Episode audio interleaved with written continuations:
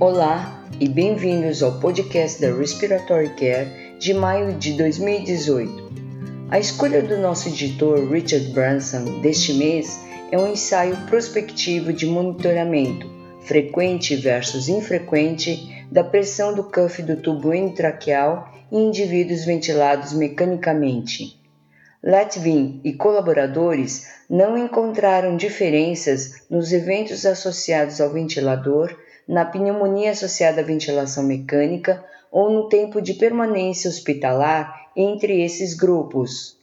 Curiosamente, a taxa de readmissão hospitalar de 30 dias foi menor no grupo de monitoramento infrequente, mas esse achado é inexplicável.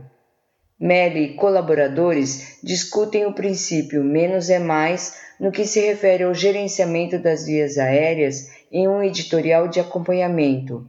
Eles apontam que muitos procedimentos de alterações no circuito do ventilador evoluíram para intervenções menos frequentes. O manejo do tubo endotraqueal e das pressões do cuff no que se refere à pneumonia associada à ventilação mecânica, utilizando o controle da pressão contínua do cuff, requer investigação adicional. Neste íntere, esse estudo demonstra que o monitoramento mais frequente não se traduz em melhores resultados. Fitz-Clark fornece uma análise da insuflação gástrica durante a ventilação manual com máscara facial. O diferencial deste trabalho é a descoberta de que o tempo inspiratório afeta a insuflação gástrica com base no tempo em que as pressões das vias aéreas excedem as pressões de abertura do esôfago. Os trabalhos anteriores sempre favoreceram baixo fluxo e o tempo inspiratório mais longo. Barnes e Ward descrevem a importância dessas descobertas em editorial sobre esta pesquisa. A ventilação manual tem a capacidade de ajudar e de prejudicar com base na atenção e nas habilidades do operador. A educação interprofissional se tornou um importante componente do treinamento de pessoas para trabalhar efetivamente em equipe. Zanjahan e colaboradores estudaram educação interprofissional entre estudantes de fisioterapia, de terapia ocupacional e de enfermagem em relação à transferência de pacientes. Este estudo de simulação demonstrou que o conhecimento dos papéis e das responsabilidades de profissionais da área de saúde aumentou a colaboração futura. Clark escreve que a educação interprofissional ajuda a quebrar o isolamento histórico entre as profissões e aumentar as responsabilidades de cada uma. A educação interprofissional representa uma ferramenta para educadores que deve ser implementada em currículos de graduação, apesar desses currículos já estarem superocupados. Eltorá e colaboradores contribuem com artigos sobre inspirometria de incentivo. O primeiro artigo é sobre uma pesquisa com provedores de saúde e a eficácia percebida da inspirometria de incentivo. E o segundo artigo é sobre uma pesquisa de aderência à inspirometria de incentivo. Eltorá e colaboradores relatam que mais do que 90% dos entrevistados acham que a inspirometria de incentivo seja essencial para o atendimento ao paciente e que deve ser usada rotineiramente no pós-operatório. As crenças de cuidadores são comuns, porém não são suportadas por evidências científicas. No segundo estudo, os entrevistados acreditam que a aderência seja ruim e que os pacientes sejam frequentemente um fator limitante no sucesso da inspirometria de incentivo. Claramente, a inspirometria de incentivo continua sendo uma terapia comumente empregada, com o apoio dos cuidadores. No entanto, crenças e componentes importantes da inspirometria de incentivo não são suportados por evidências de alta qualidade. As diretrizes da American Association of Respiratory Care sobre inspirometria de incentivo têm sido claras em muitos desses pontos por mais de uma década. A tosse assistida ou a insuflação e insuflação mecânica tornou-se uma terapia padrão em doenças neuromusculares para facilitar a depuração de secreções respiratórias.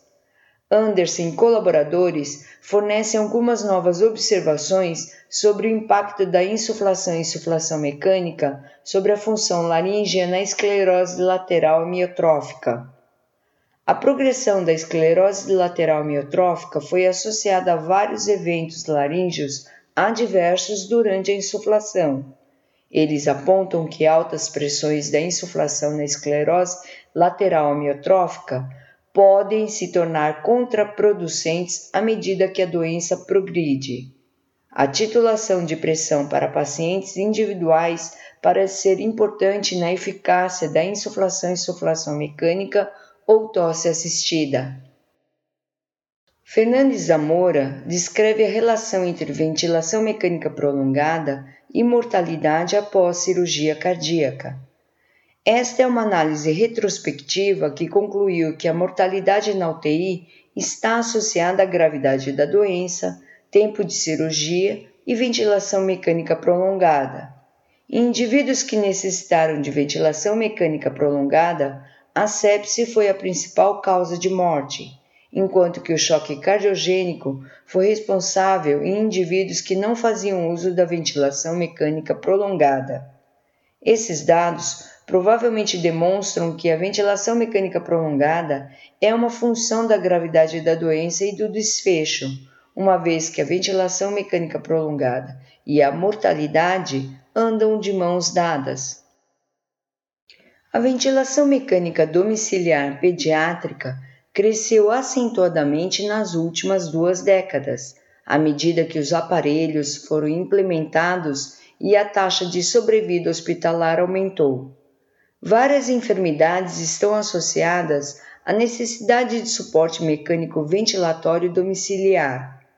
Amir Novin e colaboradores descrevem uma coorte de ventilação mecânica domiciliar pediátrica por um período de 26 anos. Neste estudo, a doença neuromuscular foi responsável por metade dos indivíduos que necessitaram de ventilação mecânica domiciliar seguido de doença pulmonar crônica, um terço dos indivíduos. 66% dos indivíduos foram atendidos em casa e 33% foram atendidos em unidade com enfermagem especializada.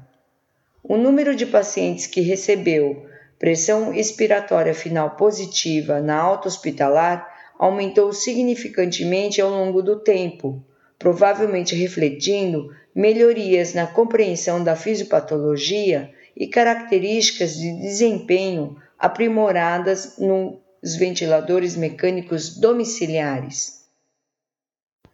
Dionísio e colaboradores avaliaram o impacto do desenho do bucal nos resultados da oscilometria de impulso em indivíduos normais. Enquanto os sujeitos não perceberam qualquer diferença no conforto relacionado ao design do bocal, houve diferenças nas medidas da mecânica pulmonar. Dionísio e colaboradores descobriram que o bocal com a menor resistência teve uma probabilidade menor de afetar os resultados da oscilometria de impulso. Estudos usando a oscilometria de impulso devem incluir o bocal usado para garantir a eficácia do método. A hipertensão pulmonar tromboembólica crônica é uma doença órfã que representa uma das causas mais comuns de hipertensão pulmonar pré-capilar. A avaliação da progressão da doença é frequentemente baseada em novos sintomas. Inagaki e colaboradores avaliaram a frequência cardíaca e a saturação de oxigênio durante o teste da caminhada de 6 minutos em um grupo de 31 indivíduos com hipertensão pulmonar tromboembólica crônica. Eles descobriram que os indivíduos com doença mais grave tiveram maior aceleração da frequência cardíaca e um maior tempo de recuperação da oxigenação periférica. Esses achados foram associados à hemodinâmica pulmonar, sugerindo que o teste da caminhada de 6 minutos pode ser um método não invasivo para acompanhar a progressão da doença.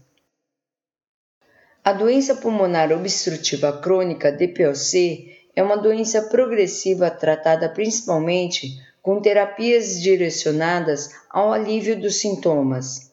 A dispneia é talvez a maior carga de sintomas na DPOC. Daines e colaboradores conceberam um aparelho de alta frequência de oscilação das vias aéreas, destinado a reduzir a dispneia nesses pacientes. Eles submeteram 23 indivíduos com DPOC a um programa de treinamento muscular respiratório que incluiu o aparelho de alta frequência de oscilação nas vias aéreas durante um período de oito semanas.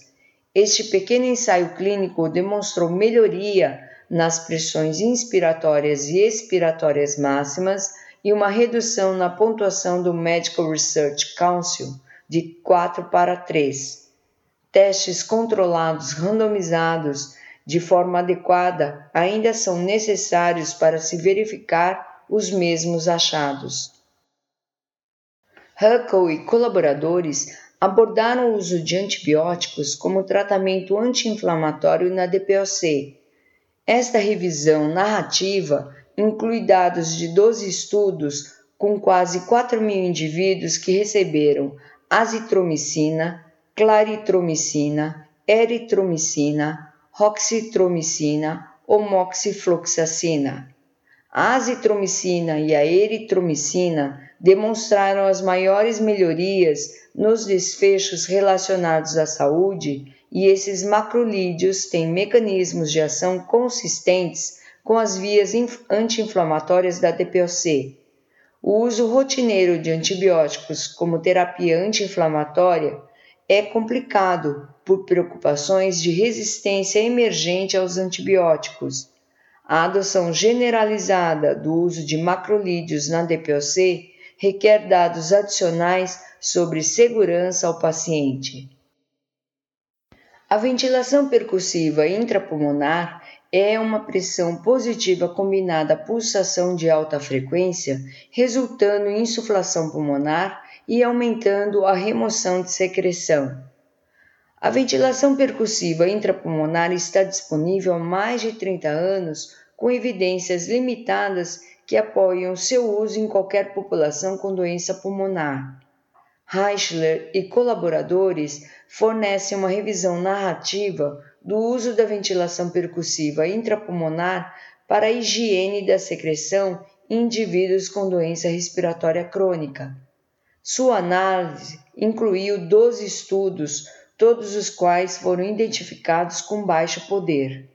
Os resultados dessa revisão sugerem que o uso da ventilação percussiva intrapulmonar como uma técnica de higiene das vias aéreas em doenças respiratórias obstrutivas crônicas não é apoiada por fortes evidências e não pode ser recomendada para uso rotineiro. Na fibrose cística, os pacientes associam a ventilação percussiva intrapulmonar com maior satisfação, facilidade de uso e conforto. No entanto, os resultados importantes do paciente permanecem inalterados ou não foram testados. O uso contínuo da ventilação percussiva intrapulmonar requer ensaios clínicos controlados para avaliar a eficácia e a segurança desse método em pacientes com doença pulmonar obstrutiva crônica. Para receber o conteúdo deste podcast e de podcasts anteriores da revista, por favor visite nosso website em www.rcjournal.com.